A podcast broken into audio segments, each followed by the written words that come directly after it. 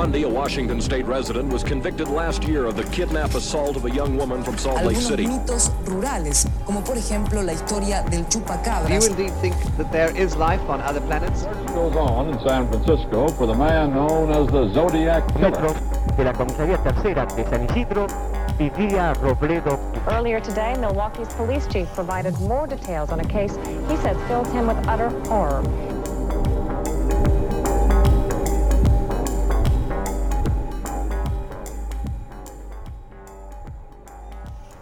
Yo soy Pisandro. Y yo soy Cherry. Y esto es La, sexta, pata.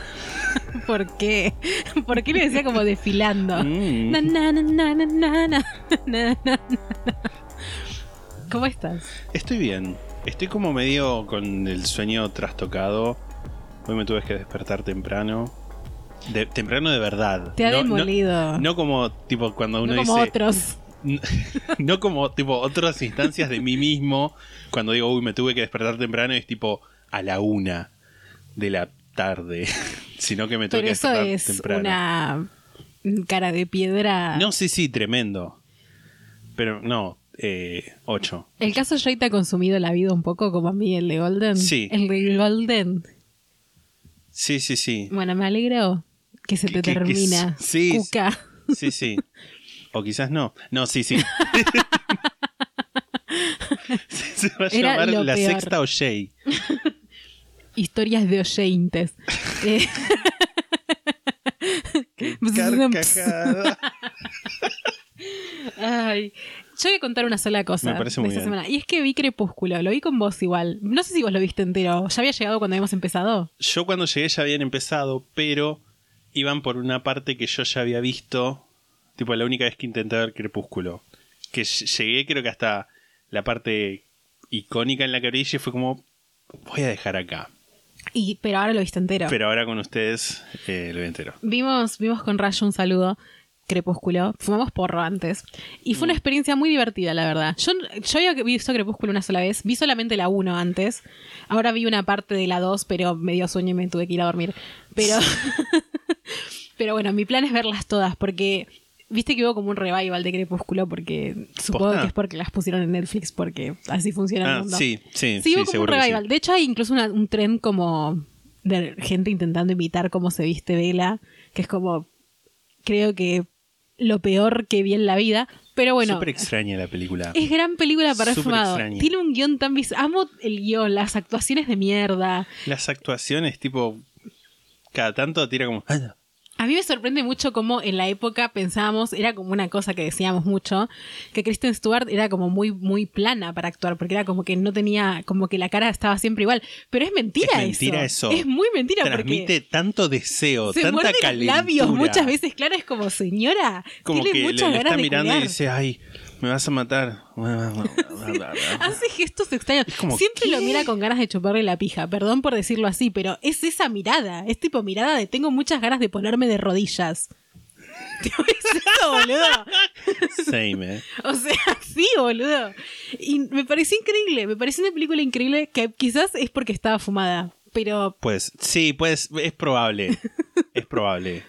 yo sé que no es una película buena igual. No estoy diciendo que es una película buena. Estoy diciendo que me gustó mucho verla. Sí. Bueno, ¿saben qué? Si Hay un dato acá que ¿Cómo tuvimos se que... rasga la tierra? ¿Cómo, cómo destruye una silla? Tuvimos que ponerle una silla acá para que se calme. Es así, es tipo la Sí, maternidad es esto un poco. Sí, totalmente. En fin, ¿vos querés decir algo antes de que Yo empecemos? quiero comentar, ya lo había comentado, pero como que comenté que había empezado a ver eh, Star Trek Deep, Deep Space Nine. Y es como, uh, medio que embole porque... Porque nada, pasa todo en una estación espacial y es como... A mí me gusta tipo pium pium, eh, naves y esas cosas, pero como que no sé si es específicamente, porque si bien Star Trek como que suele meter así como temas más... Temas más como profundos, ponele pero como que siento que por ahí el tener siempre los mismos personajes y que estén dentro de todo estables como que permite otro tipo de exploración de los personajes Claro. y me parece como muy interesante. Hubo ya hubo un capítulo que un poco me hizo llorar. Pero ¿sabes qué pasa? No, No me acuerdo opinar. cuál fue. Qué bueno que tu memoria está intacta. Eso es, es algo bueno de saber. Sí, sí, sí, sí. Bueno, creo que eso es todo de mi parte, por lo menos, de, de cosas que me pasaron. Voy a hacer unos anuncios parroquiales. Me parece muy bien. Uno es que el video que yo te había dicho que había visto el video que hablamos la otra vez, el de Ben Shapiro y, Sí. y tipo vas a ir a la casa de una ambulancia. Escuchen el capítulo anterior. Es Pronouns de ContraPoints. Me lo, me lo Ok. recordó alguien y fue que lo quiero decir porque capaz alguien lo quiere ver. Se llama. Pronombres, Pronouns de ContraPoints. Si alguien quiere ver el video, ahí es donde hablan de eso. Después saluditos de cumpleaños y saludos varios. Uh. Eh, Nat, querida Nat, te queremos, que cumplió el 13 del 9, atrasadísimo, pero nada, no le dije feliz cumpleaños. Eh, que aparte de tipo fan de este, pa- de este podcast De este podcast. de la primera hora. Después, eh, Sofi Robles, que cumplió el 22, feliz cumpleaños también. Eh, Perfecto. también Felicidades. Después, eh, saludos para Lidia y Nicola de la Patagonia, que son una madre e hija, y la madre dice que somos muy simpáticos. Ay, más como, claramente te vamos a mandar un Sí, saludo si no obvio, no obvio, sé. sí, me encanta. Ay, me encanta. Mi, mi, mi estado natural. Estado natural encantador de señoras. Sí. Y después, eh, Miki le quiere mandar un saludo a su compañero de vida, José María, que cumplen años, cumplieron años, para que voy a ver eso bien. Tipo estando. El viernes 24 cumplieron 13 años compartiendo su vida. Dice que no sé si será tipo de novios casados o quizás es tipo el acompañante terapéutico o algo así. Pero bueno, como no lo aclara, supongo que es amor. Así que Bueno, el amor puede tener muchas formas. de muchas formas. Y dice que nada, que gracias por su incondicionalidad de amor. Y me pareció muy tierno todo. Dice que tipo, le mostró la sexta pata, tipo, eh, él a Miki. Así que nada, felices 13 años de compartir su vida y de amor, asumimos, de algún tipo de, De amor. algún tipo de amor. Viva El amor. Viva el amor. y esos son todos los saludos parroquiales. Los tuve que hacer rápidos porque eran muchos. Era- Perdón. Sí, un montón. Un montón. Está bien. Eh, ¿Por qué se extinguieron los dinosaurios? Por el amor. Porque no conocían el amor. Dios.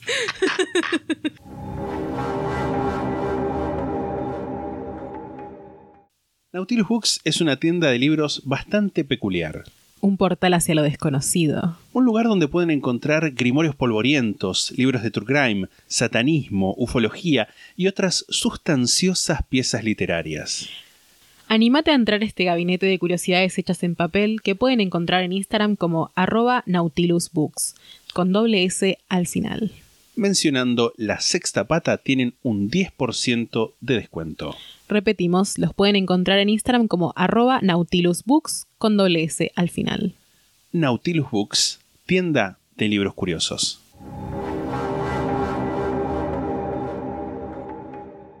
Vayamos Al grano. Al grano. Que esto me. No sé si le escribí una, una introducción o si directamente tipo fue como bueno. Ah, mira. El capítulo pasado, sí, sí, hice como un- unas dos líneas. El capítulo pasado lo terminamos con la audiencia ante un gran jury que había empezado a hacer la fiscalía. La defensa, sin embargo, no se había quedado atrás. Shapiro, que te voy a mandar una foto de él. sí, es como que siempre hay fotos. Que no es Ben. es claro, no, no, es Bob. Bob Shapiro. Eh, que todas las fotos de las que vamos a estar hablando van a estar en nuestro Instagram y nuestro Twitter. Arroba la sexta pata podcast el Instagram, arroba la sexta pata el Twitter. Que es una foto, esta es de 1995, si no me equivoco, del 25 de julio de 1995. Tipo, fecha y todo. Quemado en Wow. la mente la fecha. Es una foto que salió en The New Yorker, que es Bob Shapiro con un diario que dice Now let the jury decide. Que ahora O sea, el jurado. Exacto. Quizás en la foto después, porque ya vas a ver, hay muchas fotos. Esta la tenga que recortar y no se vea todo, pero bueno, es esta foto. Qué cejas. Qué cejas realmente, muy pobladas. Muy pobladas. Cara de Ladin y Shook. Bob Shapiro, como ya habíamos establecido por lo general, no llegaba a la instancia del juicio, sino que esperaba hacer un acuerdo, tipo un plea. Sabía que había cosas que no sabía. Era como, por lo menos, Solo sé que no sé solo sé que no sé nada, exacto. Llamó a expertos forenses para trabajar sobre las autopsias y la escena del crimen. Llamó a dos expertos en ADN que eran Barry Sheck y Peter Neufeld, que te voy a mandar las fotos a continuación. Este es Barry Sheck y este es Peter Neufeld. Uh, me encanta el spoiler del juicio ya. en las fotos. Sí, que sí, capaz sí. es algo que ellos no van a ver porque quizás las tenés que cortar. Exacto, sí. pero igual. Que ellos son los fundadores del Innocence Project, Ah, mira. que es una organización, para aquellos que no saben, que se encarga, incluso en la actualidad, de usar justamente evidencia de ADN para ayudar a gente injustamente acusada. Y de hablamos hecho, en algún capítulo de yo Innocent creo que Project. sí. No recuerdo cuál. Yo, en alguno que hice yo hablamos. No sé si era el de, el de Aceria Chamberlain o era alguien que al final era inocente. No recuerdo Sí, sí. cuál es el. No recuerdo cuál, pero hablamos. Alguna vez hablamos. Es el Innocence Project, por lo que vi, lo fundaron en 1992 y esto es 1994, son eh, dos años después. arre. Llamó también a F. Lee Bailey, quien ya lo conocíamos, pero que también voy a mandar una foto. Todo esto viene a efectos de, de algo. Tipo, estoy mostrando todo lo que es el equipo de la defensa. Atrás de F. Bailey parece, no sé, que está Mark Hamill. ¿Viste? Dios, sí, es Marja. Pero Marjamil, aparte detenido en el tiempo. Sí, sí, sí, totalmente. Porque es el tipo Mark Hamill de los 70, eh, pero en 1994. Eh, 95 en realidad, porque esta foto... ¿Es bueno, Mark. Mark Hamill un viajero del tiempo? Desarrolle. Totalmente. Y también llamó a un abogado, un profesor de derecho llamado Alan Dershowitz. Tipo, esto, esta es toda la parte tipo de expositiva. Otra foto acá, Alan Dershowitz, sobre un fondo negro, muy contento. Amo esa gente que tiene el pelo como que parece que le flota sobre la pelada. Sí, sí, sí. Lo curioso es que el mismo día que se fijó la fecha de audiencia preliminar, si se acuerdan, el 20 de junio de 1994, Dershowitz, este, este muchachón que mostré recién sobre el fondo negro, apareció en un programa de televisión que creo que de hecho la foto es de ahí, diciendo que el caso de O'Shea podía terminar llevando un mensaje horrible de bueno, podés zafar de cualquier cosa. Tipo, por ser la. por ser eh, celebridad o lo que fuera. Foreshadowing. Shapiro, sí. Shapiro supuestamente le habría dicho a un amigo, ¿cómo podemos hacer para que este tipo se calle? Creo que lo vamos a tener que contratar. y dicho y hecho, lo contrató. La plata. Lo que hace por la plata baila el mono. Eh, Jeffrey Tobin en el libro Señora dice, bueno, no hay ningún impedimento legal para que Dershowitz se sume al equipo. Sí quizás algún impedimento moral, pero bueno, se ve que a Dershowitz no le importaba. Pero la plata mata la moral, eso es algo Sí, que. totalmente. También convocó a Gerald Uleman, que voy a buscar. Para Pero ¿cuántos éramos? Los Mucha 70 gente, personas en el equipo de gente. abogados, boludo. Te voy a mandar acá está eh, Gerald Uleman en el estrado. Están de fondo Bob Shapiro y O'Shea. De nuevo, no, probablemente no se vean a Bob y a O'Shea en el fondo porque voy a tener que recortar la imagen. Que era otro profesor de Derecho que compartía con Dershowitz la filosofía de que la defensa tenía que estar a la ofensiva, oponiéndose, quejándose, enfocándose en que la fiscalía fuera un caos. Qué pesados. Que muy gente pesada. Los medios fueron instrumentales para lograr eso, para que fuera un caos la, la, la fiscalía. Para descalificar el procedimiento del gran jury que estaba llevando justo eh, que estaba llevando a cabo el equipo de Marsha Clark, alegaron que toda esta cobertura mediática que tuvo el caso para ese momento había envenenado la mente de los integrantes del gran jury de una forma tal que era necesaria suspender la audiencia y proseguir con la fecha de la audiencia preliminar del 30 de junio. Un problema sobre esto es que no había precedente para este tipo de solicitudes, era algo que se hacía igual por más que hubiera eh, nada. Pencha las pelotas. Sí, sí, para hinchar las pelotas. Acá por ahí vale un poco i- explicar el tema de la precedencia el- y, y los precedentes y todo eso. Esto es por el sistema que el sistema legal que hay en Estados Unidos que es common law o ley común, ley, Ley de antecedentes, que básicamente no es tanto eh, no es tanto como nuestro sistema que es civil law o ley de código, que hay como un, un corpus de leyes, sino que más que nada en Estados Unidos se basan por bueno, tal juez dijo tal cosa en otro caso.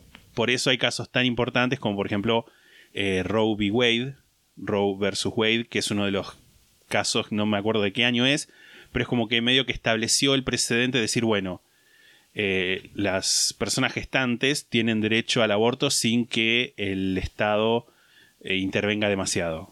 Y entonces eso es una de las... se- un juez dijo eso en un momento y se sentó ese precedente, entonces se cita ese precedente en... eh, Acá no se hace un toque eso también igual. Acá, por lo que estuve leyendo, porque el otro día justo estuve leyendo sobre esto, bueno, por esto estuve leyendo sobre esto, se sienta jurisprudencia, pero en los niveles superiores, tipo la Corte Suprema de la Nación y las Supremas Cortes Provinciales pueden llegar a sentar jurisprudencia, pero no tanto una decisión de un juez, eh, no sé, Común. común. por Igual así me parece decirlo. bárbaro esto. Tipo, bárbaro no, en- no en un buen sentido, sino bárbaro de barbarie, porque es como... Ah, sí. Sí, claro, cada uno hace lo que quiere. Si un juez dice, ¿sabes qué es ilegal ser mujer? Ah, bueno, está el precedente. No, no es así para mí, No, pero no, bueno, no. está bien, qué Bueno, sé yo, eh, no lo es sé. que justamente también estuve leyendo unos textos de la, del Consejo de la Magistratura o algo así. Me fui, me fui en un momento. Sí. que decía que era como lo más anticonstitucional era decir, bueno, ante un mismo hecho apretar eh, aplicar distintas interpretaciones según la persona que lo juzgara. Es como. También tiene el caso, también tiene la, la contraparte, si se quiere, de que la, la ley argentina o, o el sistema de, de códigos como más abstracto y tiene que ser como más este tipo estructurado, pero bueno, nada. Un saludo a toda la gente que Sí, estudia Derecho y, a mis amigos esto, abogados, y sí. que sabe de esto y que por ahí está diciendo, no, mira, Pizarro, estás pifiando. Si le estoy pifiando, yo creo que no. Pero no bueno, nos lo digan, Aníbal, porque no vamos a estudiar Derecho y no vamos a No. aprender sobre esto y ustedes van a seguir indignándose y está bien, ¿saben por qué? Porque para algo estudiaron. Los queremos, saludos. Same. Sumaron también el hecho, a esta petición que habían hecho, de que la policía le había entregado a los medios la cinta de la llamada de Nicole de octubre de 1993, la que escuchamos creo que en la primera parte, y las La, declaraciones... del 9, la que llama La que 911. llamó el 911, exacto. Y las declaraciones que habían hecho los medios, tanto Garcetti como Marcia, si te acordás, que decían... Garcetti me parece increíble. Eh, bueno, lo va a confesar porque es culpable, qué sé yo. Como esto todo, esto decían que había envenenado la mente del gran jury. Hubo gente que en un momento escuchó a los miembros del gran jury hablando sobre la grabación de la llamada a la policía, una grabación que no se había presentado ante evidencia como ellos. Y supuestamente en ese momento el gran jury cuando está en sesión está aislado, eso es lo que tengo entendido. Entonces esta información llegó al juez que supervisaba la Corte Superior de Los Ángeles y la oficina del fiscal entonces decidió apoyar también la moción presentada por la defensa de que se excusara al gran jury de participar en este proceso y efectivamente se lo excusó. Se mantenía entonces la audiencia preliminar del 30 de junio y la jueza que la presidió fue Kathleen Kennedy Powell. Y ahí pasó algo que es, es como muy, muy, pero muy característico de cómo va a ser el juicio a lo largo. No voy a poner a hablar de cada vericueto legal de cada cosa, pero esto me parece que es como ejemplificador. La jueza inicia la sesión el 30 de junio y lo primero que dice, bueno, nada, estamos acá, bla, bla, bla. Hay un tema que puede resolverse relativamente rápido que es la muestra de pelo de O'Shea. En la primera parte les conté que además de un sobre y un guante en la escena del crimen en la casa de Nicole en Bandy Drive, se había encontrado un sombrero que en realidad era un gorro de lana. No sé por qué dije sombrero. Tipo, revisé el guion y dije sombrero, pero bueno. Era un un- sombrero mexicano, tipo. no, era un eh, knit cap, un gorro de lana. Sí. No sé por qué dije sombrero. Pasó, sucedió. Pero bueno, adentro de este sombrero, a red de este gorro de lana, se habían encontrado pelos aparentemente de origen afroamericano. Lo que estaba pidiendo la fiscalía era una cosa de rutina, pelos de O'Shea para compararlos. La defensa dijo que iban a dar un solo pelo. O sea, literalmente fue como, bueno, vamos a. Hacerlo más petty, lo más Sí, lo más hinchahuevos Sí, sí. posible. Vamos a ganar por cansancio, Sí, básicamente. Sí, sí, sí. Obviamente la fiscalía protestó y Marcia explicó que se necesitaba entre 5 y 10 pelos de cada área de la cabeza, un total de 100. No sé si de cada, cada área de la cabeza o de cada área del cuerpo. Asumo que de la cabeza porque era tipo el gorro, pero bueno. Shapiro les dijo que el criminalista que ellos habían consultado les dijo que entre 1 y 3 pelos era suficiente. Dijo que tomar 100 pelos era muy invasivo y que además presentaba la dificultad de inventariarlos, lo que posibilitaba que hubiera contaminación de la muestra. Tipo, no, como que se vas a, vas a, se te van a perder los pelos, se te van a confundir. Si sacas 100 pe- son muchos pelos, 100 pelos. Yo tengo guardado un sobrecito de mi primer corte de pelo que debe haber, no sé, 500, 1000 pelos, Sí, sí, ponele. seguro. Y no se perdió ni uno y está guardado en un sobre que ni siquiera está sellado. Así nomás te lo voy a decir.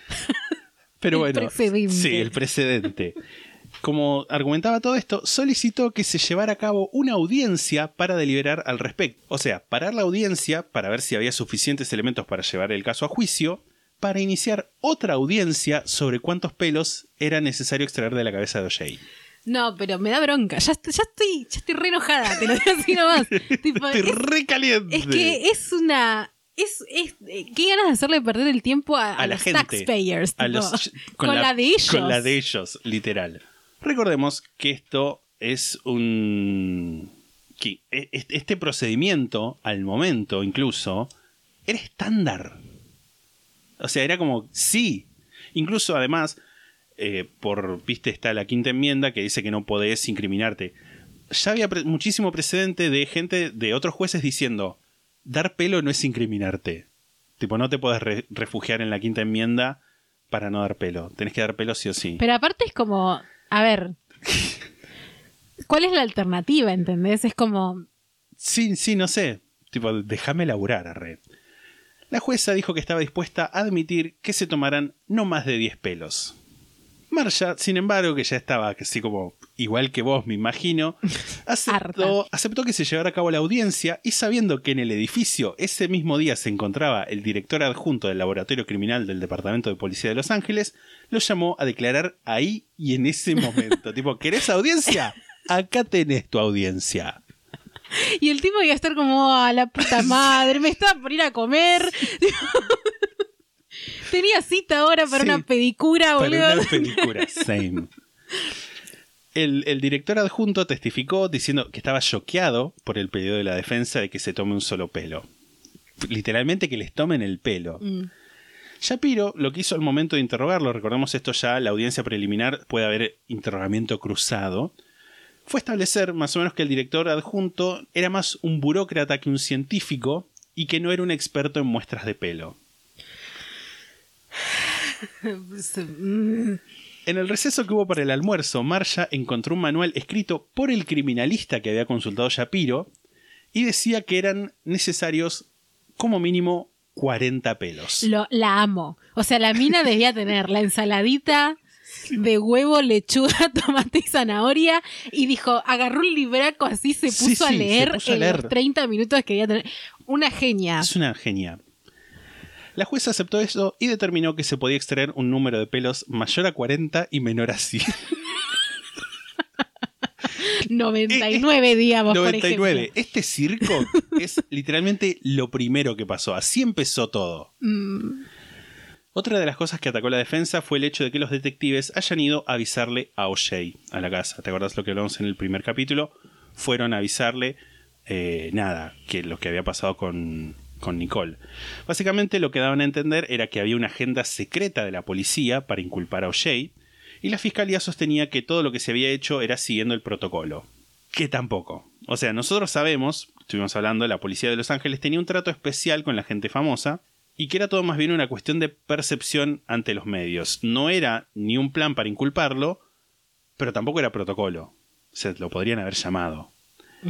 Ninguna de las dos partes, fiscalía o defensa, presentaba eso. Cada uno estaba usando la versión que más le convenía para llevar a cabo su propósito, ya sea condena o absolución. En esta instancia de la audiencia preliminar ganó la fiscalía. El 8 de julio la jueza determinó que el caso tenía que ir a juicio.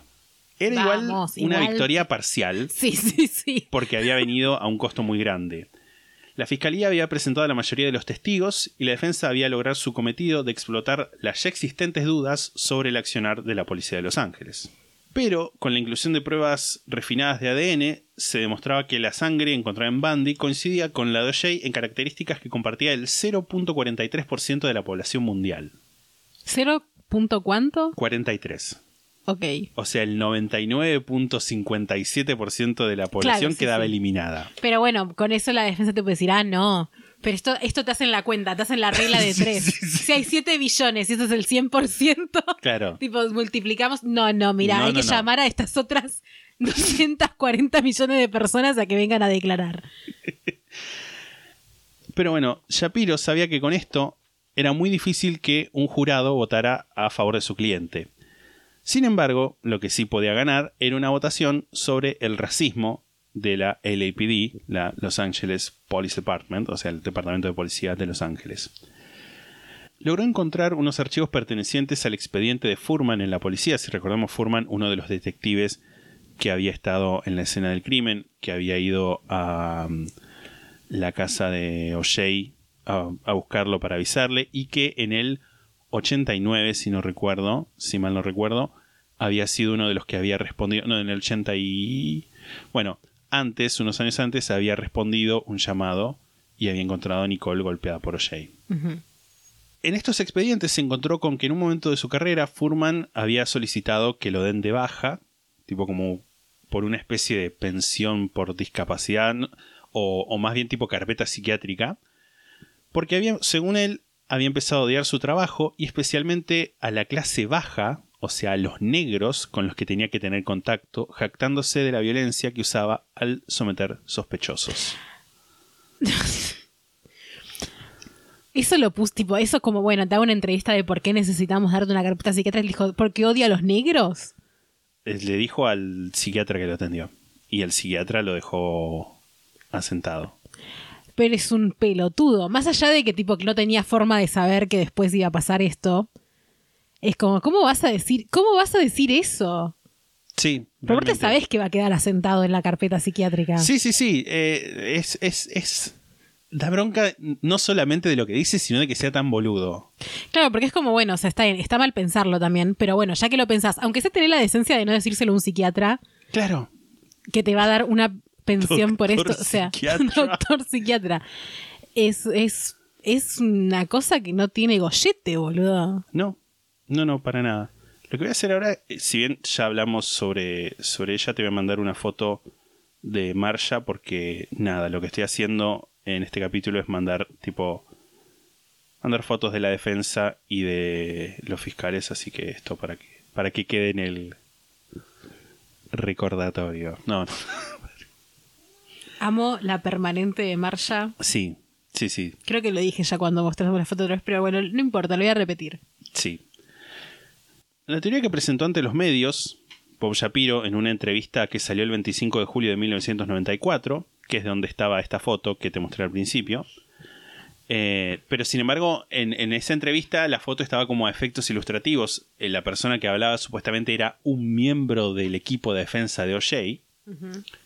En esta nota se sostenía que Furman había encontrado dos guantes en Bandy Drive y que, resentido porque no estaba más a cargo del caso, recordemos, llega Furman y su compañero y después al rato les dicen que quien se va a ocupar del caso es tipo la, la parte central de, de homicidios que se encarga de los casos de alto, Calibre. de alto calibre, exacto.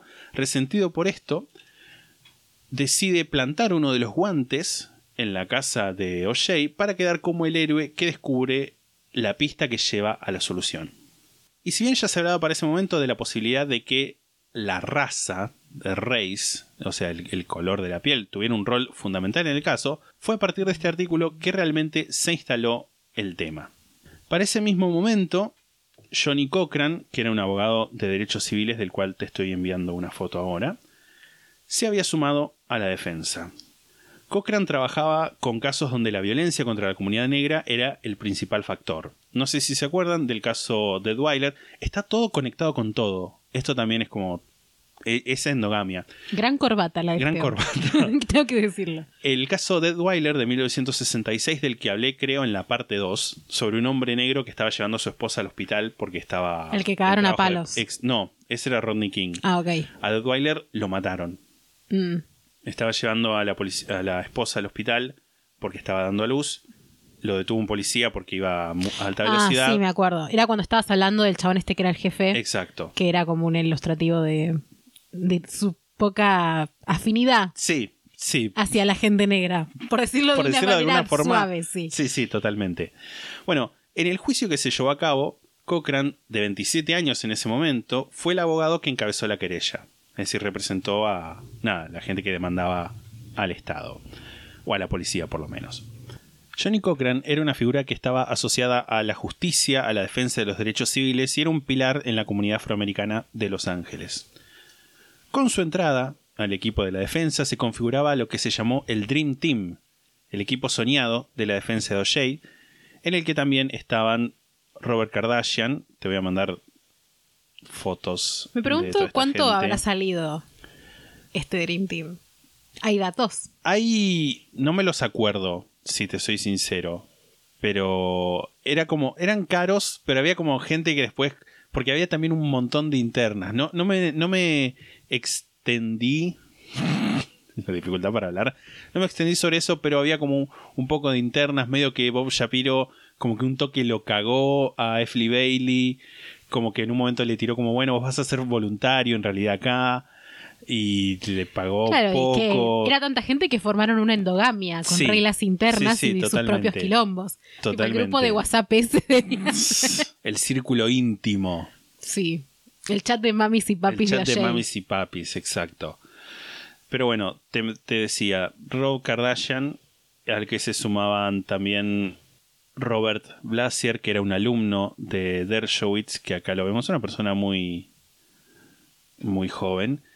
Eh, Carl Douglas, que está acá con, con O'Shea, pero de nuevo no sé si lo van a ver en la foto.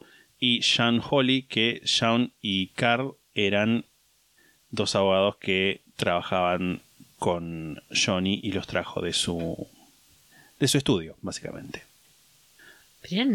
Nove- 90 Muchísima personas. gente, mucha gente. Y después a eso sumale la cantidad de investigadores, es- eh, expertos y todo eso que, que habían contratado. Sí, no, una locura. Pero bueno, desde ese momento, desde la configuración del Dream Team, desde el momento en el que entra Johnny Cochran al equipo, el hecho de si O'Shea había matado a Nicole Brown y a Ron Goldman pasaba a un segundo plano. Que en realidad es como que ellos no estaban ahí para demostrar lo contrario, sino como para entorpecer Claro. el juicio lo más que pudieran. Sí, sí, totalmente. Lo cual también me hace pensar como ellos sabían que claramente, o sea, no podían demostrar lo contrario. Eh, y tenían un- una uphill battle, lo que se dice, una batalla cuesta arriba. El 22 de julio se determinó que el juicio iba a ser asignado al juez Lance Ito, de quien te mando aún una foto. Una decisión que tanto la fiscalía como la defensa aceptaron. Bob Shapiro le dijo a Ashley Bailey que aceptó esa decisión porque Ito lo amaba. Mm. Tenía fama de ser un juez razonable que escuchaba también a la defensa, sobre todo a la defensa. Pero bueno, el juicio se determinó que iba a empezar, no el juicio en sí, sino como los procedimientos del juicio, se determinó que iban a empezar el 20 de septiembre, o sea, esto julio a septiembre, que aparentemente para estándares californianos es rapidísimo. ¿Cuánto había pasado desde los asesinatos? Y los asesinatos fueron el 12 de junio, Ok, y esto era empezar el 20, el 20 de septiembre. hace cuatro meses. Sí, por lo que leí, lo Es que es mínimo era igual. uno a dos años. Es rápido, Sí. creo yo. Sí, sí, sí, totalmente. Tanto la fiscalía como la defensa se mantuvieron en sus posiciones iniciales de, de argumentación. Marsha y Bill Hotman se mantenían con el testimonio de Kate O'Kaylin, al que sumaban el de Alan Park. Voy a hablar más adelante sobre el testimonio de, de Alan Park. Y voy a mandar una foto de Bill Hodgman para que lo refresquen. Y, y vos también. Que establecían que O'Shea había tenido el tiempo necesario para cometer los crímenes. Iban a hacer hincapié en la evidencia física, pelos, sangre, huellas y también le iban a presentar al jurado evidencias de la violencia que O'Shea había ejercido anteriormente sobre Nicole. La defensa, por su parte, mantuvo su táctica de atacar la credibilidad del caso presentado por la fiscalía, desmintiendo la cronología que presentaban, argumentando que las evidencias habían sido manejadas inadecuadamente, reduciendo así la credibilidad de las mismas, y sosteniendo que al menos un oficial de policía había intentado activamente incriminar a O'Shea. Para mediados del verano, recordemos, hemisferio norte, o sea, agosto es verano ya, las dos partes estaban con sus estrategias afianzadas y se estaban preparando para la selección de jurados. Esto es, antes de empezar el juicio criminal, se eligen los jurados, se llama un montón de personas y dicen, bueno, se van haciendo preguntas en base a si tienen alguna convicción previa, alguna cosa que los pueda poner de un lado u otro, como que se busca la gente que sea más imparcial posible.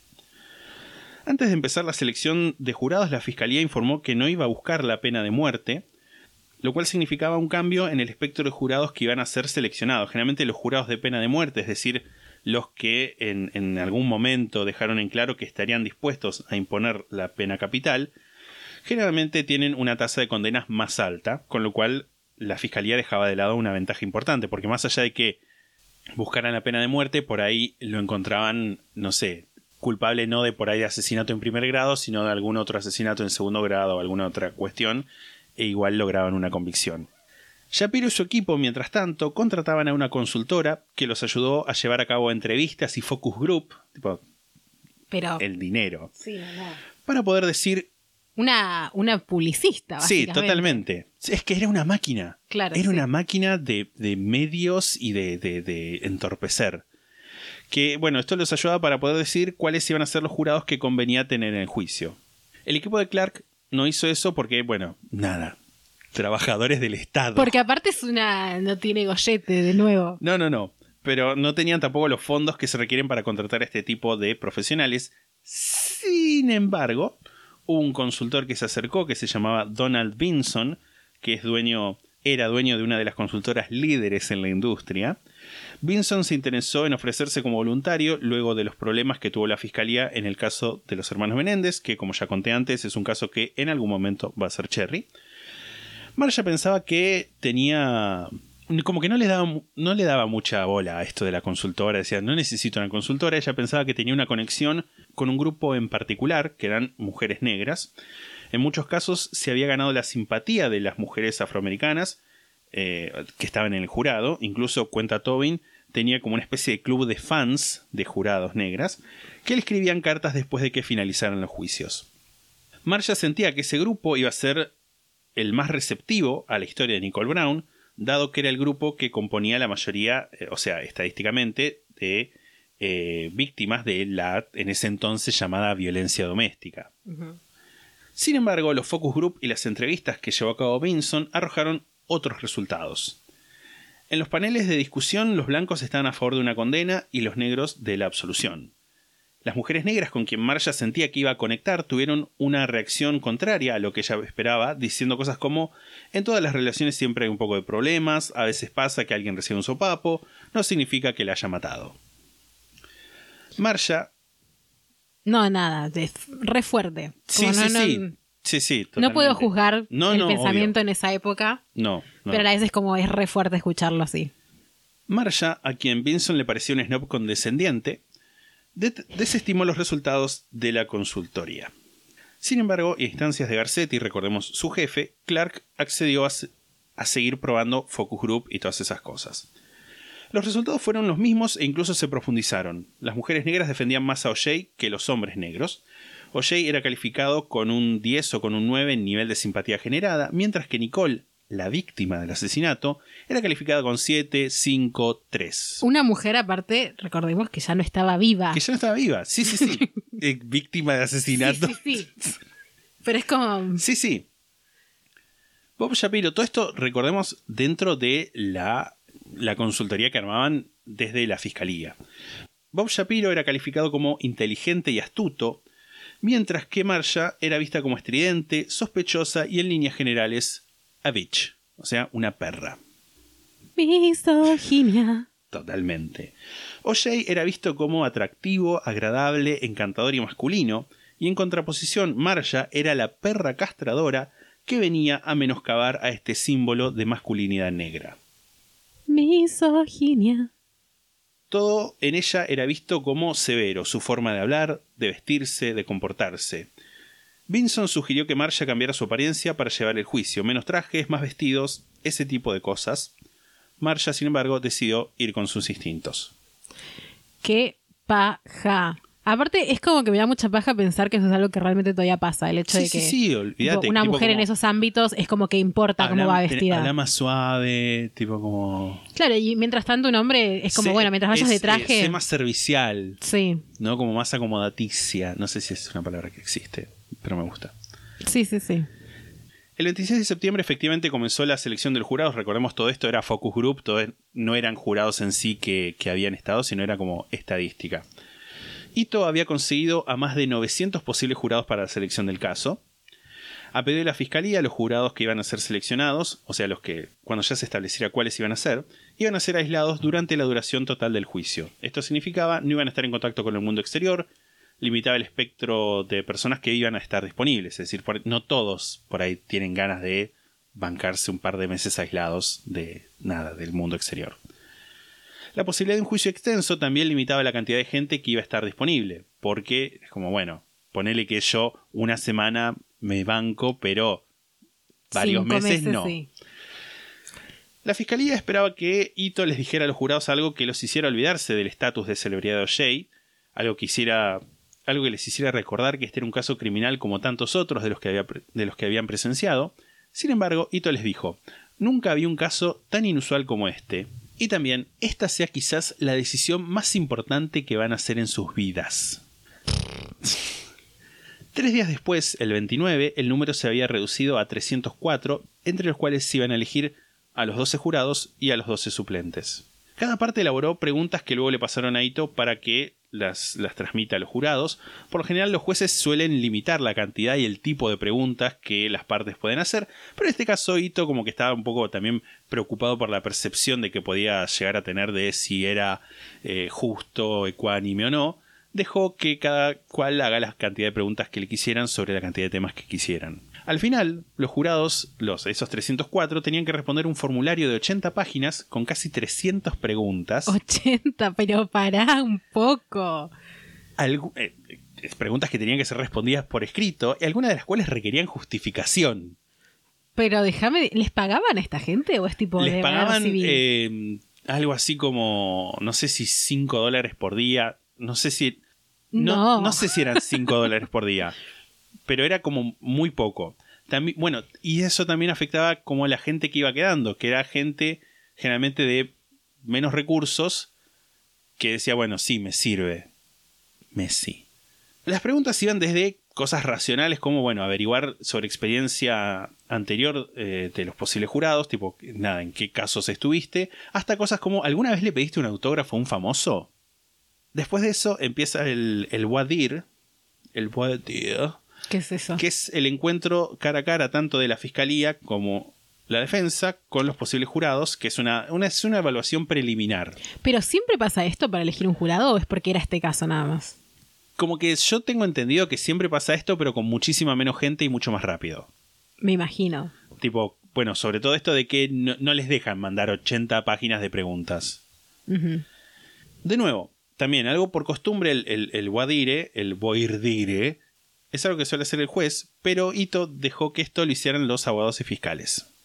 Y claro, pero era un montón de trabajo. Él dijo, Sí, yo yo tengo cosas no. que hacer. Tengo una casa con una señora, con una jabru. Con- Literal. Bill Hodgman pidió recusar un jurado que era un hombre negro mayor porque tenía un largo catálogo de agravios contra la policía. Tipo como que se ve que había estado agitándola mucho contra la policía, lo cual tiene sentido desde el punto de vista de la fiscalía decir, bueno, mira, este tipo claramente no le cae bien la policía, va a estar como tener prejuicio Claro. en contra de esto. El jurado este fue desestimado y al día siguiente Shapiro y Cochran dieron conferencias separadas demostrando su preocupación por las actitudes de la fiscalía que estaba activamente focalizándose en ciertos jurados.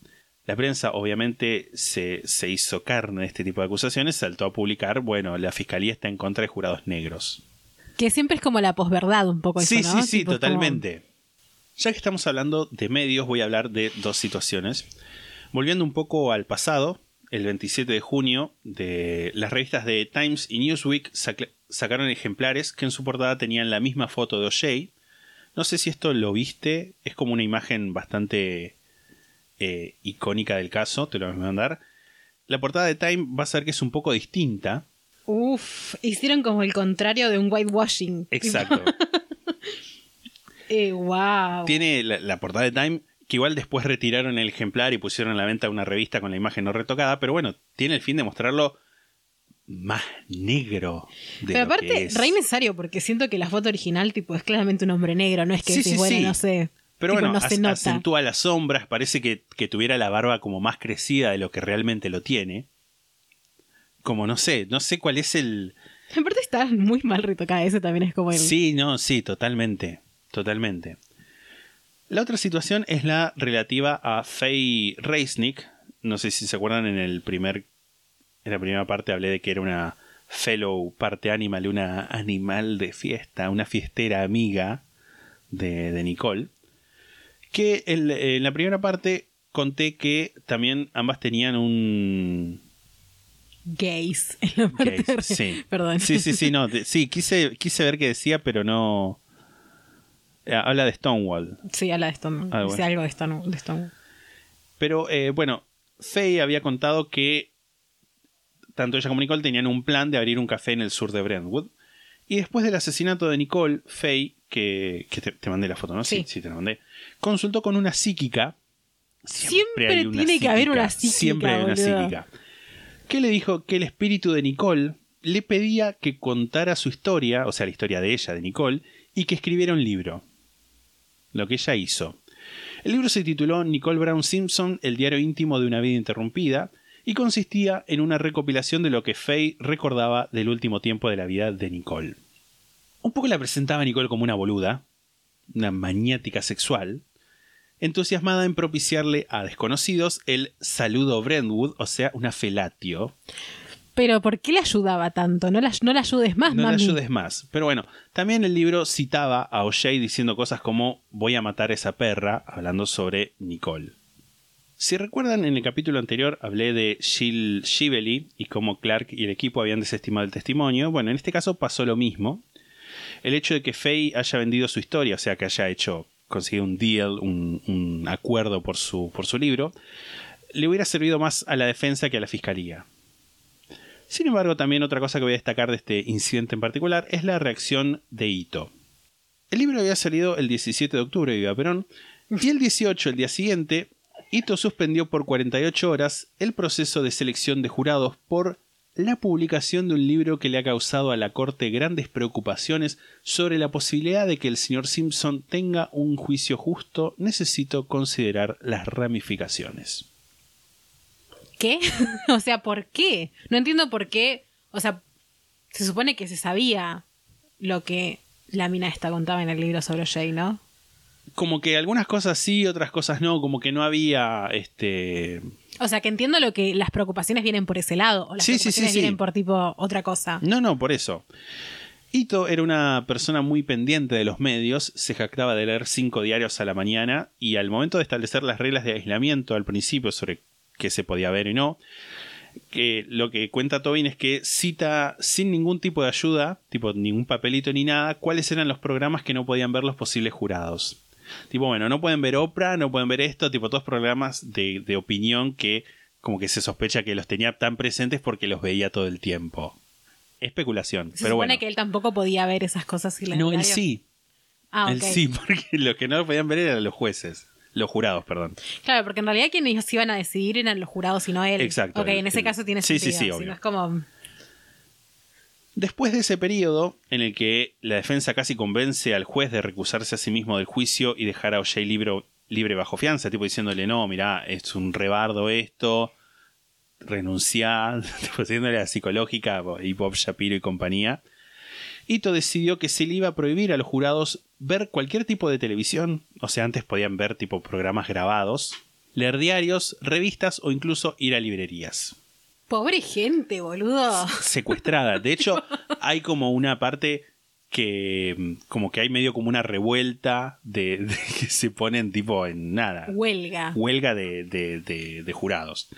Pero bueno, al final de la selección, el 3 de noviembre, el jurado quedó compuesto de la siguiente manera. Un hombre afroamericano, un hombre hispano, dos mujeres blancas y ocho mujeres negras, que recordemos que eran dentro de los focus group que había hecho la fiscalía, el grupo que más apoyaba a O'Shea. Un mes después se los reunió y se les avisó que el juicio iba a empezar el 4 de enero, aunque esto en realidad fue el 24 de enero. Tipo, como, bueno, sí, toma, 20 días más. Lo que toma, se te sí. cante, sí. Ese día, por la fiscalía, el alegato inicial estuvo a cargo de Christopher Darden, que te voy a mandar una foto a continuación. Darden había estado a cargo de la acusación contra Al Cowlings, que era el que había llevado a O'Shea en, la Bronco, en la camioneta. Eh, justamente tenía una, una acusación por haberlo ayudado a evadir la justicia. Y una vez que ese caso había terminado, creo que con consecuencias mínimas para Al Cowlings, Marsha y Hodgman le pidieron que se sumara al caso. Obviamente, más allá de la capacidad real de Darden, había un factor que tenía que ver con su participación y que fue tomado por toda la prensa e incluso por la defensa. Darden era, o sea, es, porque sigue vivo, negro.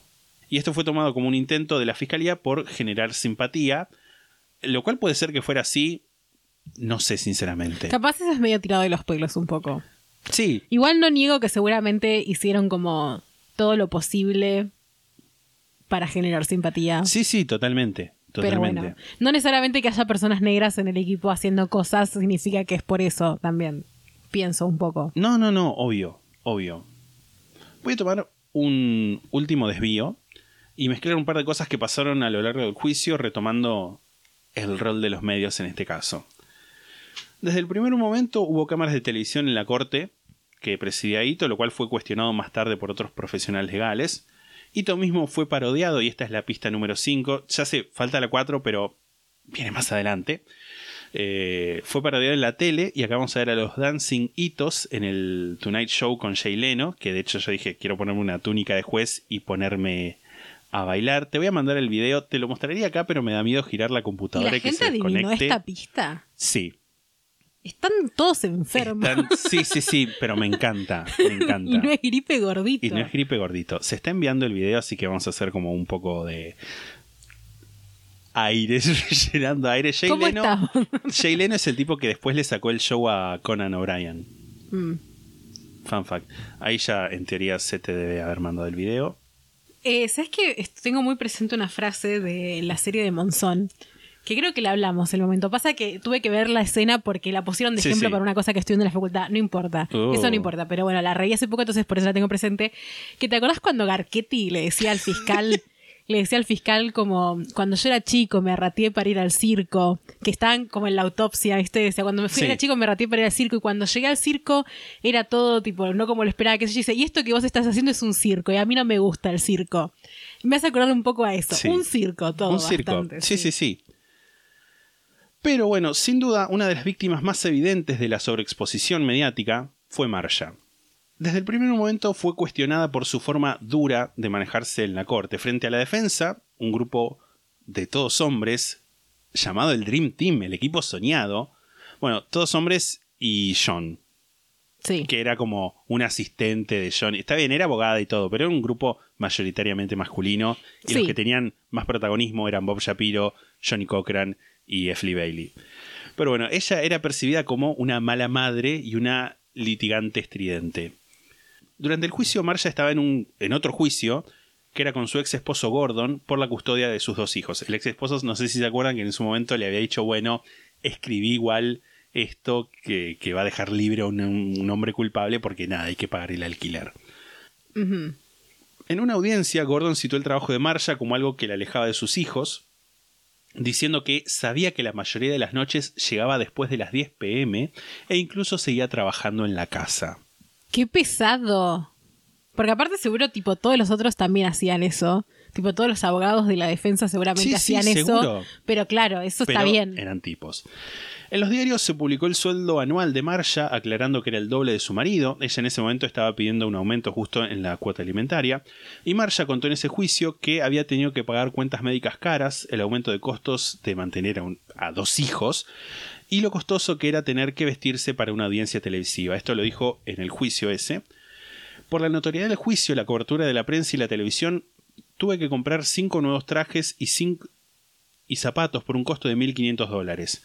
Estoy bajo un escrutinio constante y siempre exhibida ante el público. Fue necesario cambiar mi peinado y gastar más dinero en mi cuidado personal. Como soy una empleada del condado, ninguno de estos gastos me es reembolsado.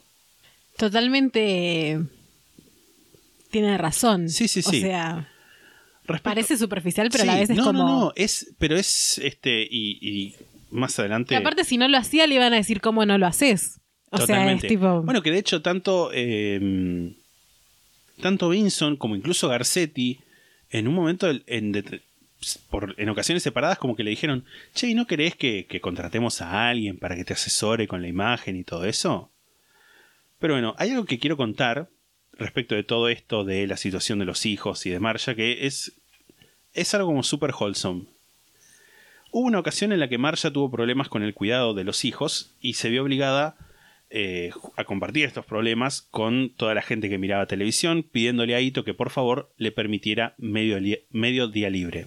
Una de las miles de personas que ve esta transmisión fue Carrie Fisher, quien vio el dolor por el que estaba pasando la madre divorciada y por lo tanto soltera, mientras todo el mundo miraba.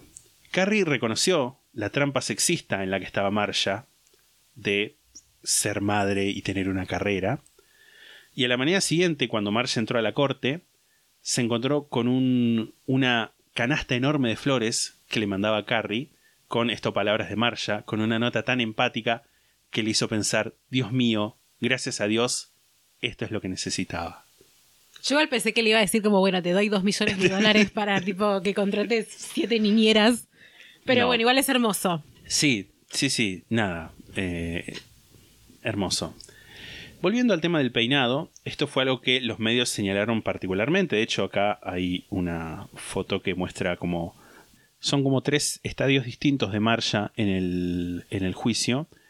Lo primero con, con su pelo más natural, el segundo como un, un perm, una permanente que se ve hecho, que con, este, con el segundo, tipo, la destrozaron tipo como diciéndole, no sé, como que era una ridícula ese tipo de cosas, y después, eh, no sé si al poco tiempo, no sé si a los días de eso, se, se alisó el pelo. Pobre mujer, boludo. Sí, sí, no, totalmente. Eh, estar no solo en ese tipo de, de escrutinio por, por tu comportamiento, sino por cómo te ves. Sí, es que en realidad ese es el problema. El, el cómo te ves también influencia la percepción de tu comportamiento. Totalmente. Y de, y de tu idoneidad. Total. No se termina ahí, incluso ayudados por un detective privado, la revista National Enquirer publicó una foto de Marsha en una playa en Francia en 1979, o sea, 16 años antes de todo esto, en una foto en la que estaba ella con su marido haciendo toples. Y la publicaron en una revista de circulación nacional. Y todo el mundo está como, uh, el lado sexy de Marsha, no sé qué, todo horrible. Horrible. Horrible que, que la expongan de esa manera. Sí, sí, sí. Y que seguramente también nadie se lo cuestionaba públicamente. No, no, no, obvio. No, no, obvio. Este, también la prensa especulaba con una posible re- relación entre Darden y, y Marsha. Te voy a mandar acá una foto de, de ellos. Debe ser como en un intermedio de... Que me parece una foto muy linda, me gusta. Mal. Esto es algo que ambos desmintieron muchas veces. Darden, eh, pero Darden en 2006 dijo que durante el juicio habían sido más que amigos, que eran inseparables. Para describir la relación, Darden usó la palabra fuego, porque el fuego no es romántico, es pasión. Como callate un poco Sí, igual. Pero entiendo que capaz está Sí. diciendo como, bueno, tipo, nos a, los, a ambos nos apasionaba el caso. Como que Sí. capaz siento que lo lleva por ahí. Sí, qué sé yo, Mar- Mar- Marta. Marsha, por su parte, se refirió a él como su compañero de trinchera, diciendo que no puede expresar lo importante que fue para ella tenerlo ahí. A mí un poco irrelevante me parece el saber si hubo o no un trabajo, un romance entre ellos. O sea, ¿me parece probable? Sí, en el sentido de que eran dos personas que estaban en una situación terriblemente estresante, pasando todo el tiempo juntos. ¿Qué sé yo? También pienso que es como... Me parece que no es asunto nuestro. Claro, como me parece que capaz apunta también al hecho de pensar que, que tuvieran un romance puede comprometer la idoneidad de ella, porque creo que la de él no, nunca no, no, estuvo en nunca jaque. estuvo en jaque, no, olvídate. Pero bueno, nada, no me parece que los medios hicieran eh, un festín de todo esto. No. Sobre todo porque hay algo de lo que la prensa no se dio cuenta. ¿Qué? Nada tiene de especial. Dos fiscales que se dan la mano. El matiz viene después. Cuando lo hacen en el juicio de OJ. y antes de que digas, mirá qué boludo el chiste que te hizo, te quiero contar que no solo hice un chiste, sino que reescribí toda la canción con letra específica Déjame leer, por de, favor. de- de esto. Esto es lo que soy. Para el bonus track, Clark contra Darden la canción. para el bonus track voy a armar un video con la canción, fotos de Clark y Darden y la letra de los subtítulos tanto en la descripción, este, y si me dejas, lo voy a subir al YouTube de la Sexta Pata, si no al mío o a donde sea. Esos tienen los guantes al vuelo, aunque voy a decirlo porque ya se fueron. Pero sí, hacelo, pero que la vas a cantar vos. N- No, lo intenté. Cuando te fuiste a vacunar, cuando te fuiste a vacunar, me puse a cantar y fue como, no, voy a subir la letra original, voy a subir la canción original con los subtítulos. Por favor, canta la voz. Eh, Te doy plata. No. ¿Sabes qué? Si alguien quiere mandarnos una versión cantando la letra que escribí, la puede mandar a la sextapata.gmail.com. Pero o sea, tenés que ponerle la letra. Sí, sí, la voy a subir la semana que viene. Ahora no. La voy a subir con el bonus track. Eh, ya sé que esto, al igual que las pistas, es abrir las puertas del infierno. Pero si no hay forrada, no es mi revolución. Al mail, por favor. Al mail, por favor, me- solamente al mail. Sí. Solamente al mail, porque además van a ser archivos grandes. Y también les quiero contar que eh, esta letra fue lo primero que escribí de todo el capítulo. Quiero llorar y reír a la vez. Em, se- Esto para mí fue más importante. Yo creo que tendrías que cantar la voz igual. O sea, creo que tu voz es hermosa y que recién la interpretación que hiciste me llegó al corazón. Eh, it tickled my funny bone. me hizo cosquillas en el huesillo de la comedia. Así que oh, yo voto por eso. Yo voto porque vos hagas tu versión. Después, si nos quieren mandar versión, me gustaría que después nos manden un cover. Porque sea como, bueno, esta es la versión original y después los Es que, covers. que nos manden una pista. Porque eh, encontré las que encontré tipo karaoke son de la versión de Mecano, que es más largo. Mm. Esta es la versión de Javier Amena. La pista de Javier Amena, claro. No encontré el instrumental de Javier Amena. Si lo hubiera encontrado el instrumental de Javi- Javier Amena, quizás me hubiera animado.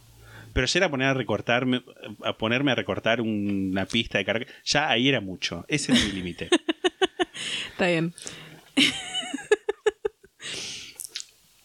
Es Clark contra Darden.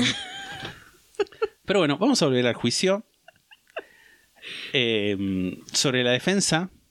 Sí, sí se puede. Sí, sí, sí, sí, sí. No sé si difícilmente me recupera alguna vez de lo que acaba de pasar igual. Sí. Y yo creo que los oyentes van a estar de acuerdo. Ya, ya he podido leer los mensajes que nos van a mandar al respecto de esto. Los, los de los mails y también los que nos van a mandar por Instagram, que los voy a leer yo nada más. Pero bueno. Eh, sobre la defensa, Tobin dice lo siguiente. Por supuesto que sabían. Por supuesto, Robert Shapiro y Johnny Cochran sabían desde el principio lo que cualquier estudiante atento de los asesinatos de Nicole Brown Simpson y Ronald Lyle Goldman podía ver, que O.J. Simpson era el culpable de matarlos. Su dilema entonces era el más viejo, así como el más común, de la defensa criminal. ¿Qué hacer con un cliente culpable? La fiscalía, esto no sé si es tipo procedimiento general, pero la fiscalía presentó primero el caso, haciendo hincapié en las llamadas de Nicole al 911. No todas las llamadas, porque hubo, por ejemplo, algunas que hizo a un centro público de violencia familiar, eh, diciendo, bueno, nada, estoy preocupada porque Oye me va a matar, y Eito consideró que eso era como hearsay. La traducción es rumores, pero en realidad no es, legalmente no es un rumor, sino como algo sobre lo que no podés dar evidencia. Claro, entiendo. Tipo, yo puedo llamar a un lugar y decir Cherry me va a matar. Y no es como evidencia que me vas a matar, sino porque solamente lo digo yo. Pero bueno. La fiscalía también presentó los testimonios de Kate O'Kaylin y, como dije antes, Alan Park. Park era un conductor de limusina que había ido a buscar a O'Shea a eso de las 22 y 25 del 12 de junio, del domingo, para llevarlo al aeropuerto. En el juicio testificó que tocó el timbre varias veces y que recién a eso de las 22.50 vio una figura de un, como una silueta de un hombre alto afroamericano, que no sé cómo podés definir eso por la silueta, pero bueno, que se parecía a O'Shea, acercarse a la puerta principal de la casa para después cambiar de rumbo e ir a la parte sur de la propiedad, que es donde estaba la pared de la habitación de Keito. O sea, como que lo vio entrar. Como que, lo, como que vio una... Como que no estaba en la casa cuando él llegó y lo vio entrar. Lo vio entrar. E intentó que no lo viera. Claro, o sea, la- exacto. la, figura. La figura esta. Sí. Después, la evidencia física. El ADN coincidía, había e- ADN de Simpson en las huellas sangrientas, en las gotas de sangre. Había ADN de O'Shea, Nicole y de Ron en la sangre encontrada afuera y adentro de la camioneta Bronco y en el guante encontrado en su casa. Las fibras de tela encontradas tanto en Bundy como en Rockingham probaban que los guantes eran parte del mismo par. Las víctimas, los dos guantes y el gorro encontrado en la escena del crimen tenían pelos consistentes con los de O'Shea, así como fibras de tela correspondientes al modelo de bronco que O'Shea tenía. Lograron sacarle los pelos, básicamente. ¿me estás Lograron sacarle los también? pelos, exacto. La defensa mantuvo su postura y hubo varios incidentes que lograron que lo pudieran hacer. Por ejemplo, la evidencia recolectada por los peritos había sido guardada por varias horas en camionetas no refrigeradas. Habían juntado la evidencia y la habían dejado en un baúl de un auto común. Esto, decían, había permitido que las bacterias se coman el ADN del verdadero asesino. Pero esto es, bueno, digan lo que quieran, Digan- total. sí, sí, invente román. Claro, un fanfic, boludo. Totalmente. Los peritos señalaron que los resultados estos que ellos presentaban fueron corroborados por otros dos laboratorios ajenos a la policía, y desde la fiscalía dijeron que la defensa, y esto es cierto, no habían querido realizar estudios de ADN por su parte, porque no les interesaba hacer estudios de ADN. Otro de los argumentos que presentó la defensa era la sobre la alta concentración de ácido etilendianomi- etilendianomino tetraacético, Bueno para el horcado esa palabra. sí, o EDTA en muestras de ADN. ¿no? ¿Y eso qué significa? El EDTA es un conservante que se encuentra en tubos de ensayo usados por la policía, lo cual planteaban ellos es que la sangre había sido plantada. Tipo, habían guardado la sangre en estos en, en los tubos de ensayos, ¿La sangre de quién? la sangre de Nicole, la sangre de Ron y le habían puesto, le habían tirado o sangre incluso de O'Shea que, cómo la habían obtenido, no se sabe, pero bueno, la habían tirado ahí. En Bundy y en Rockingham. Pero es literalmente un fanfic. O sea, es como una cosa Sí, de, sí, bueno, sí. pensemos lo más estrafalario que pueda haber pasado y presentémoslo como la verdad. Totalmente. Sí, sí, sí. Sin embargo, el EDTA también es un conservante que se usa en comida, en ingredientes que se usan en McDonald's, que es donde había comido O'Shea la noche del asesinato. Tipo, todo tiene una explicación. Sí. La defensa también sostuvo que el guante lo había colocado Furman, la, la teoría de que el detective resentido había querido llevar este, a cabo nada, tipo el- como, en- como, como lograr un break, en el caso, un hallazgo. Pero eh, nada, lo que respondieron desde la fiscalía fue que cuando Furman llegó a la escena del crimen en Bundy, ya había otros detectives ahí y que ya se había como que ya se había establecido que había un solo guante y no se había encontrado el otro par. Ahora bien, interrogado por Bailey, Furman negó haber dicho la N-word en los 10 años posteriores al momento del interrogatorio. ok. Sin embargo, a los pocos meses encontraron una cita de una cinta de hacía 8 años donde Furman decía esa palabra más de 41 veces. ¡Ay, Dios! Pero, boludo, es un pelotudo. Es un sí. Es un pelot. Es como, bueno, a ver, voy a grabarme diciendo, por las dudas, por si no queda claro que no me gustan los negros. Furman dijo que no era racista, se disculpó por su forma de expresarse, diciendo que eh, cuando estaba haciendo esas grabaciones estaba actuando para un guion, para una consultora, para una, una mina que estaba escribiendo un guion sobre la policía, y que le habían pedido que fuera lo más dramático posible. Cu- más de 40 veces, o sea, Sí, bueno, está bien. No, igual, ¿no? o sea, se lo volvió a interrogar a Furman para preguntarle por qué había cometido perjurio, o sea, mentir en la corte, mentir bajo juramento, pero Furman invocó la quinta enmienda a todas las preguntas que le hizo la defensa. Uno de los abogados, tipo como que hubo como un... se juntaron a hablar y Ger- Gerald Wellman le pregunta, ¿plantaste evidencia en la casa de O.J. Simpson? Y él dijo, me reservo el derecho de usar, de invocar la quinta enmienda. Ahora, el tema es que no puedes usar selectivamente la quinta enmienda. O sea, lo que, lo que quisieron decir desde la, desde la defensa fue, bueno, no, se, no, no se, se negó a responder si había puesto, eh, si había plantado la evidencia. Pero lo que pasa es que si empezás a declarar y invocás la quinta enmienda, como que no puedes elegir qué cosas respondes. O la invocás en todo o no la invocás. Así que nada, como que Ito quiso, porque la, la defensa dijo, bueno, esto es, porque esta, esta, esta entrevista la tuvieron sin el jurado presente, porque había algunas cosas que se las mostraban, no la mostraban al jurado, sí las mostraban al jurado, era como, raro. Raro. Sí. este, pero justo esta, este interrogatorio, la defensa quería que le digan al jurado, bueno, eh, Furman se negó a contestar esto, nada, es porque es culpable, y lo que Ito dijo, Ito dijo no necesariamente, así que no. Claro, es que sí, o sea, Sí, sí. Con todo esto, el 15 de junio de 1995, ya un año después, Darden le pidió a Jay que se probara esos guantes de los que tanto se hablaba. Esto agarró por sorpresa a Marcia, ya que se había acordado entre la fiscalía que no iban a hacer eso porque los guantes habían sido congelados y descongelados muchas veces y al haber absorbido mucha sangre podían haberse reducido en tamaño. OJ accedió. Amén de que eran evidencia y que, que no era- da que eran- anden tipo. No, bueno, pero se puso unos guantes de, de látex y se probó el guante sobre los guantes de látex. Pero igual, a ver, pienso, ¿no? Como más allá de si se encogió o no, yo siento que, bueno, consigan un- los mismos guantes en el mismo talle Sí. y hagan que se pruebe esos. Bueno, es que el tema también está en eso. Decís, bueno, eh, ¿cómo podés efectivamente? La cosa es que si le entran los guantes con los que se cometió el asesinato.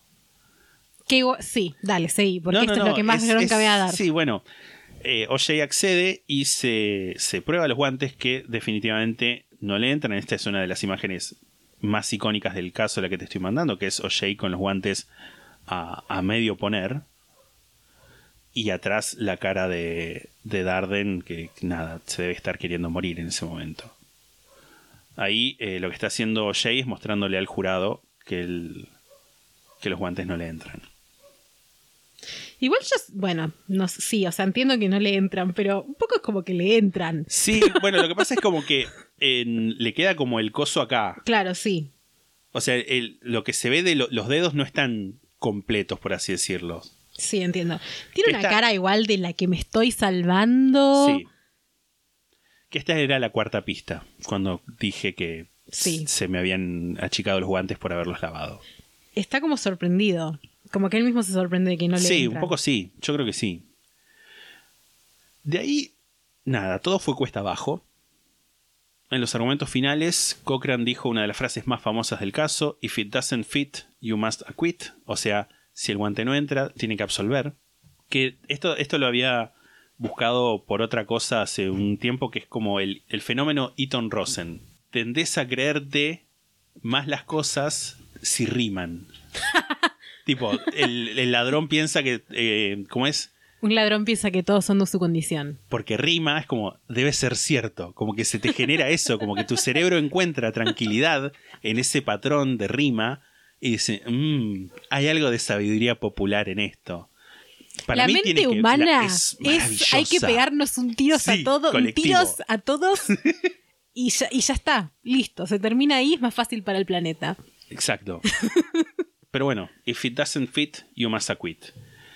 El 2 de octubre de 1995, después de dos, tres horas de deliberación, el jurado... Nada, por nada, cierto, no es nada. El jurado encontró a OJ inocente de todos los cargos. ¿Cuáles eran los cargos? El asesinato en primer grado con circunstancias especiales de OJ y de... De Nicole y de, de. Nicole y de... No entraba en juego el tema de la violencia doméstica, eso no. No, porque eso no entraba en juego en el sentido de que, tipo, establecer un precedente. Mm. No se lo juzgaba en sí por la violencia, sino Claro. como lo que podía significar. Y tampoco como entradera o algo de eso, porque viste generalmente cuando, cuando como que cuando hacen un juicio por asesinatos, generalmente hay Sí. otros cargos que, que tienen que ver con el asesinato, que puede ser, no sé, robo, secuestro, etcétera. Sí, sí, pero no, no, porque lo, lo que prevaleció fue el discurso de la defensa, de que estaba todo... eh, Todo armado todo para... armado para, para culparlo a él. Sobre la fiscalía, Tobin iba a decir, hace un rato hablé sobre lo que dijo Tobin de, de la defensa de la fiscalía. Y en el libro dice, en última instancia, es imposible saber si un esfuerzo brillante por parte de los fiscales en el caso Simpson hubiera llevado a una condena a pesar de los esfuerzos de la defensa de convertir el caso en un referéndum social. No hubo, sin embargo, tal desempeño espléndido. De hecho, a pesar de sus mejores intenciones, el caso fue en gran parte arruinado por la oficina del fiscal de distrito de Los Ángeles. Los fiscales fueron víctimas de las aflicciones gemelas más comunes entre los abogados del gobierno. Arrogancia, en su mayoría de Marsha Clark, e ineficacia, en gran parte de Christopher Darden. No estoy muy de acuerdo en esto igual, ¿eh? Ebrios de virtud, los fiscales malgastaron la pequeña oportunidad que tenían de lograr una victoria. No, bueno, pero es- me parece que es re simplista pensar eso No, sí, y no tener sí. en cuenta el hecho de que es re difícil enfrentarse re a un difícil. equipo de abogados. Que son... Además, toda gente con mucha plata, Claro, abogados. es tipo, estás literalmente en- eh, luchando contra un sistema, Contra- no es como literal, nada más el una caso. maquinaria. Una maquinaria Sí, que sí, te sí. aplasta y no solamente eso, sino tener que equilibrar eso con Tu vida tu personal. vida personal que está siendo invadida por todas partes por los medios. sí, sí, sí. Después de este juicio, el padre de Ron Goldman presentó una demanda civil contra Simpson, que acá es como que no entiendo. Está muerta, ¿cómo haces? Ah, contra Jay. Contra O.J., sí, sí. No. Perdón, re boluda. Es muy- ¿Qué? Ay, so- solté mi, mi bimbo interior, perdón. Este, ¿Qué es la, la diferencia entre lo que es una eh, demanda civil y un juicio criminal? Claro. El 4 de febrero de 1997, el jurado determinó por unanimidad a Simpson como responsable de la muerte de Goldman y Brown en términos civiles, pero no en términos criminales. No, no, no, no estoy de acuerdo. no sé- que aparte que no es- termino de entender igual cuál es la diferencia entre justicia civil y justicia criminal y por qué lo, ahí lo, de- lo determinan como culpable civilmente, pero no criminalmente. Y cre- creo que civilmente no podés ir como a, la cárcel. No, Me parece que es como un arreglo que, puede, que Sí. es como monetario o de otro Eh, tipo, ¿no? La familia Goldman recibió daños compensatorios y punitivos por un total de 33.5 millones, que son 54 millones de dólares. Un montón de guita igual, 2020, boludo. sí. Yo pensé que iba a ser tipo re poco. Pero solo habían recibido una pequeña parte de esa cifra. Ah, ok. En 2006, una editorial informó que se iba a publicar un, libro escrito en base a entrevistas a O.J. titulado If I Did It, o sea, si lo hubiera hecho, que se vendía como una especie de confesión hipotética. El libro hablaba, O.J. hablaba de la relación con, suya con Nicole, y un capítulo como que él dice, bueno, si yo la hubiera matado hubiera sido así. El nivel de cinismo No, bueno. como que cuenta una cosa refabuladora donde supuestamente tuvo un cómplice que era un tipo que le decía no, no la mates, no la mates y que él no le hizo caso. Pero es, es literalmente un fanfic sobre haber matado a su sí. esposa, lo cual me parece que es como, ¿qué pretendes mos- demostrar? Totalmente. El libro fue cancelado, pero después hubo... Cancelado tipo que no se publicó, no que No lo se- canceló claro, la no, gente no. en Twitter. No. Eh, bueno, me imagino igual que también lo deben haber cancelado. ¿Había Twitter en ese momento? Yo no me acuerdo. Eh, después hubo un juicio, se retomó la publicación, pero esta vez la familia Goldman era quien iba a tener los derechos de la venta de ese libro. De hecho, ¿Y la familia de Nicola todo esto? Tipo, ¿tenían alguien? Sí, la familia de Nicole, bueno, no, no fue tanto al juicio. La familia de Ron sí iban como casi todos los días. Y presentaron como una, una demanda que también, como no sé si, no, no terminé de entender porque quedó en, si quedó en la nada o no. Era como, la terminología me confundió en un momento y fue como, mi cerebro, no. Ok. Pero bueno, este, de hecho, cuando eh, el libro ahora está eh, If I Did It, Confessions of the Killer, lo, lo escribe en el if, como que lo ocultan adentro de la i y queda como I did it, o sea, Lo lo, hice. hice. Este, que, y está, dice abajo, by por escrito por la familia Goldman, porque son como los quienes tienen los, los derechos. Pero en realidad lo escribió Jay. En realidad lo escribió Jay. Como que hubo eh, medio ghostwriteado con eh, Peter eh, Fenches o el, el tipo que nombré al principio del primer capítulo.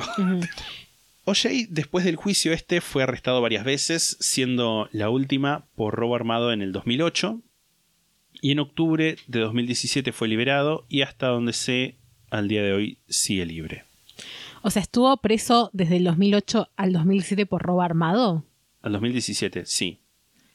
Un montón igual. Sí, por- sí. O sea, no digo que- que esté mal, No, no, no, pero- pero... esta vez como que había entrado él y una banda a un eh, establecimiento, un local, Y un lugar cámaras, en Las. Vegas y había cámaras y nada. Pero... eh, ¡Qué bronca! Sí, sí, sí, totalmente. Totalmente. Este, obviamente al día de hoy, tanto Marsha como Christopher Darden y todos los involucrados del lado de la fiscalía siguen sosteniendo la culpabilidad. Y, y también, y del lado de, de OJ, como que todos siguen diciendo, no, sí, no, no fue él. De hecho, supuestamente F. Bailey escribió como un paper como de 20.000 palabras, tipo diciendo, bueno, no, este, no fue él. Que, que- y lo subió a su propia página web y tipo lo estuve tratando de buscar, no lo encontré por ninguna parte, ya lo borró de su página, me salta 404 no encontrado. Así que, que nada. Yo creo también que la opinión pública en estos años ha cambiado mucho. Muchísimo. Como que Totalmente. siento que ahora, bueno, esto creo que lo hablamos al final del primer capítulo. Siento que ahora la mayoría de la gente medio que sabe que fue él. Tipo, con la perspectiva del tiempo y con lo que hemos evolucionado como Sí, sí. humanidad, podríamos decir. Como que es muy obvio que fue él.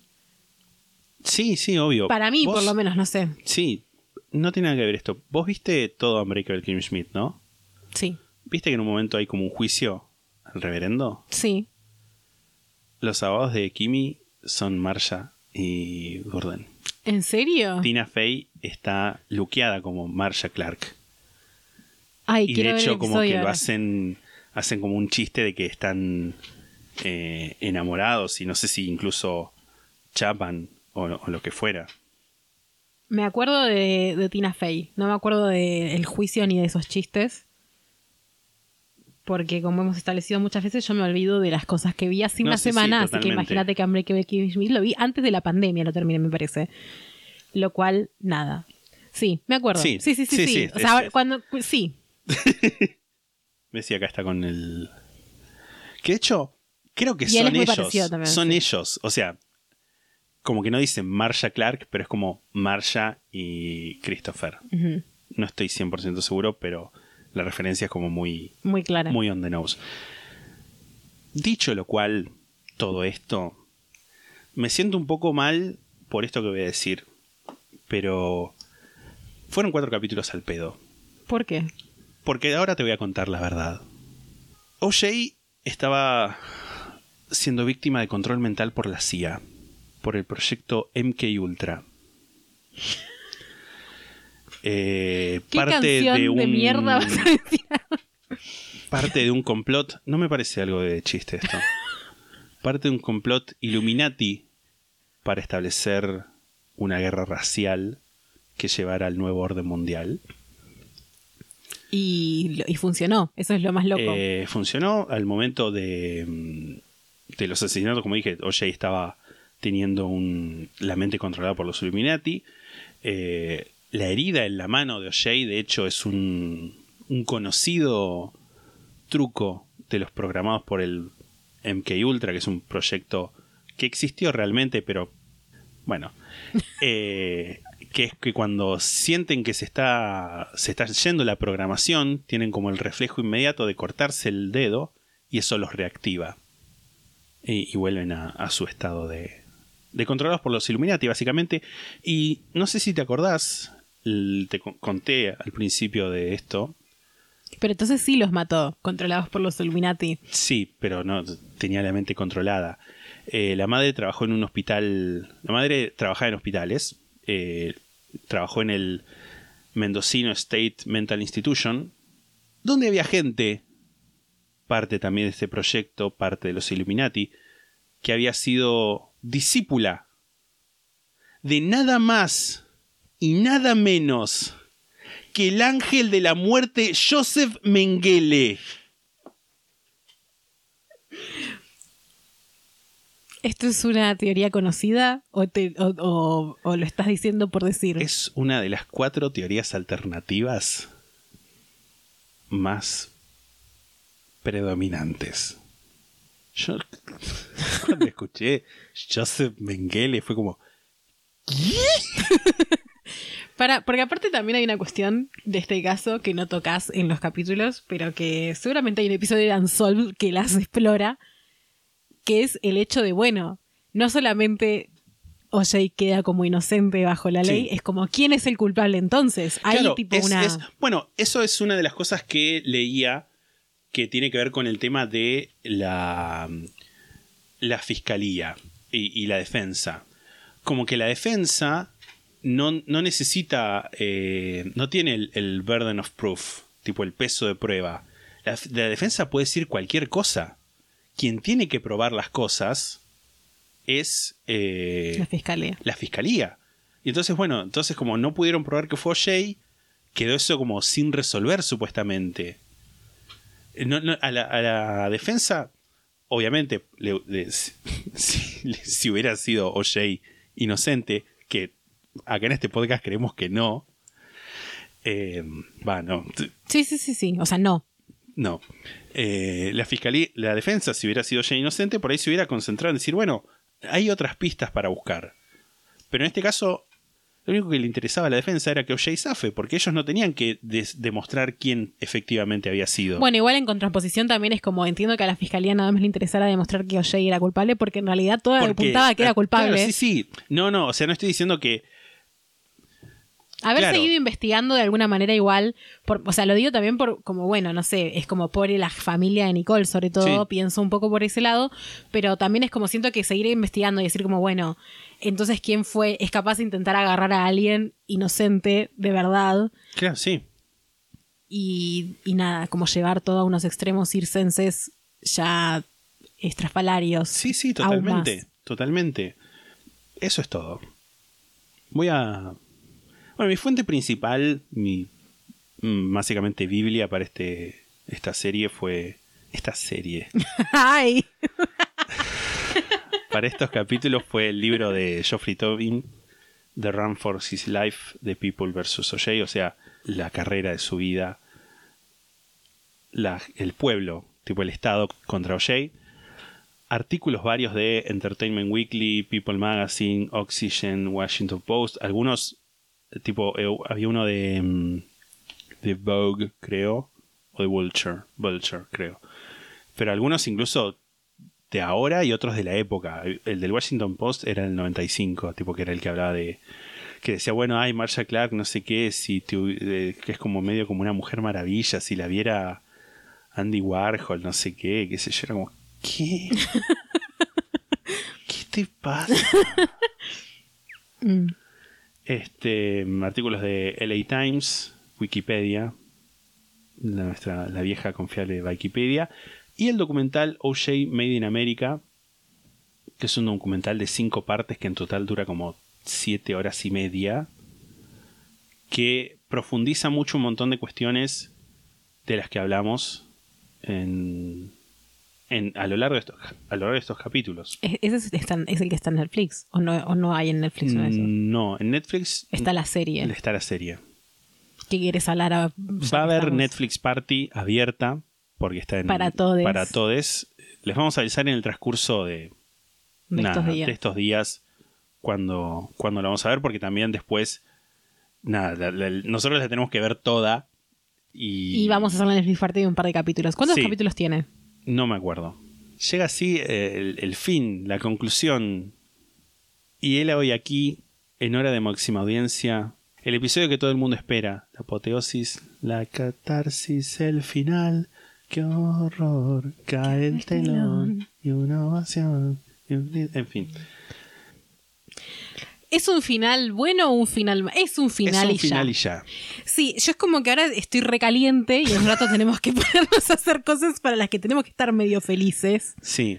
No suena que La vamos a serie- animar un cumpleaños de cinco años. La serie ah, también te, te deja re caliente, la serie.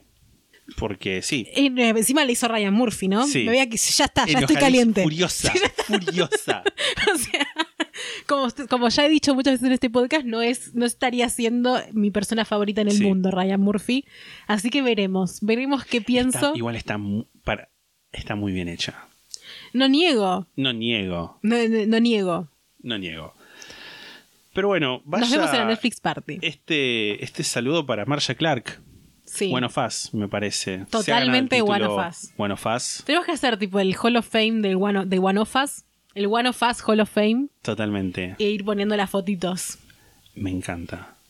Podemos hacerle una destacada de Instagram. Sí, de una. ¿Quiénes una. dijimos hasta ahora que era One of Us?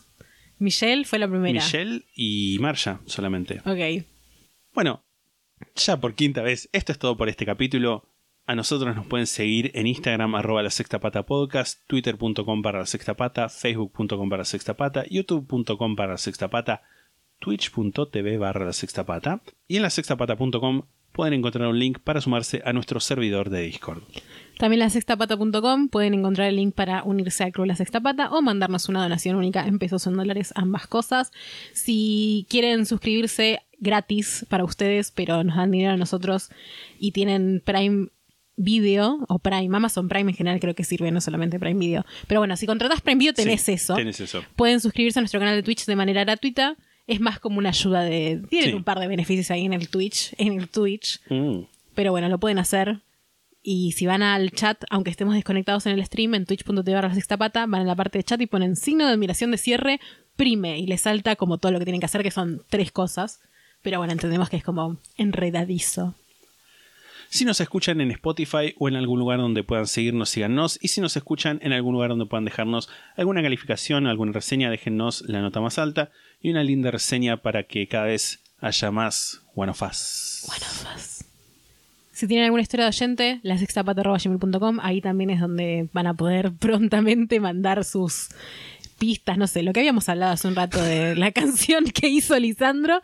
Y, y lo mandan escrito, o bueno, si tienen un audio o algo, lo pueden mandar por audio, pero no pueden mandar por audio contándole historias. Audio solamente si es algo relevante, Sí, tipo, como esa vez que la nos mandaron. canción. Claro, la canción esa vez que nos mandaron el. ¿Cómo era? Eh, La cacofonía, no. No me acuerdo cómo se llama. La que había alguien hablando en un video. Ah, sí. Que ahí nos habían Sí, mandado un video, pero bueno, era, era relevante. No me acuerdo cómo se le dice a eso, bueno, no importa. no es cacofonía, pero es lo que No, me sale. No, no. Y si tienen alguna pyme o emprendimiento, a través de la sextapata.com pueden acceder al paquete de la sexta pata para pymes y emprendimientos, con el cual pueden auspiciar en este podcast pujante y competitivo. Eso es todo por este capítulo. Nos escuchamos la semana que viene con un bonus track. Chao.